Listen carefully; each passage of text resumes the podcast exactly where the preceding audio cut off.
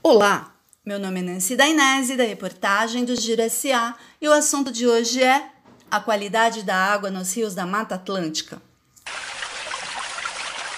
Um estudo divulgado no Dia Mundial da Água, comemorado em 22 de março, revelou dados alarmantes sobre este líquido tão importante, mas tão pouco cuidado pelos governantes brasileiros. Nessa nova edição da pesquisa O Retrato da Qualidade da Água nas Bacias Hidrográficas da Mata Atlântica, realizado pelo programa Observando os Rios, que conta com apoio da indústria IP, foi apontado que mais de 20% dos pontos de rios analisados apresentam água de qualidade ruim ou péssima imprópria para o uso na agricultura, na indústria ou no abastecimento humano.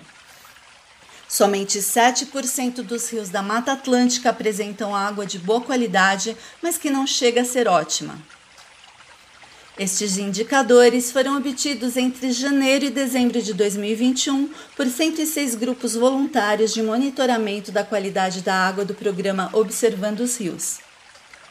De acordo com esse estudo, foram feitas 615 análises em 146 pontos de coleta de 90 rios e corpos d'água de 65 municípios em 16 estados do bioma Mata Atlântica, entre os quais São Paulo.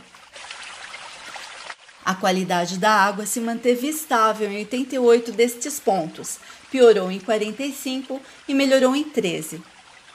Na região metropolitana oeste de São Paulo, a água do Rio Tietê apresentou leve melhoria em trechos das cidades de Santana de Parnaíba e Pirapora do Bom Jesus. Segundo o coordenador do programa Observando os Rios, Gustavo Veronese, o retrato da qualidade da água nas bacias da Mata Atlântica é um alerta para a péssima condição ambiental da maioria dos rios.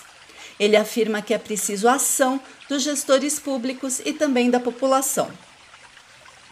Para saber mais sobre a região oeste da Grande São Paulo, acesse o portal de notícias www.girosa.com.br.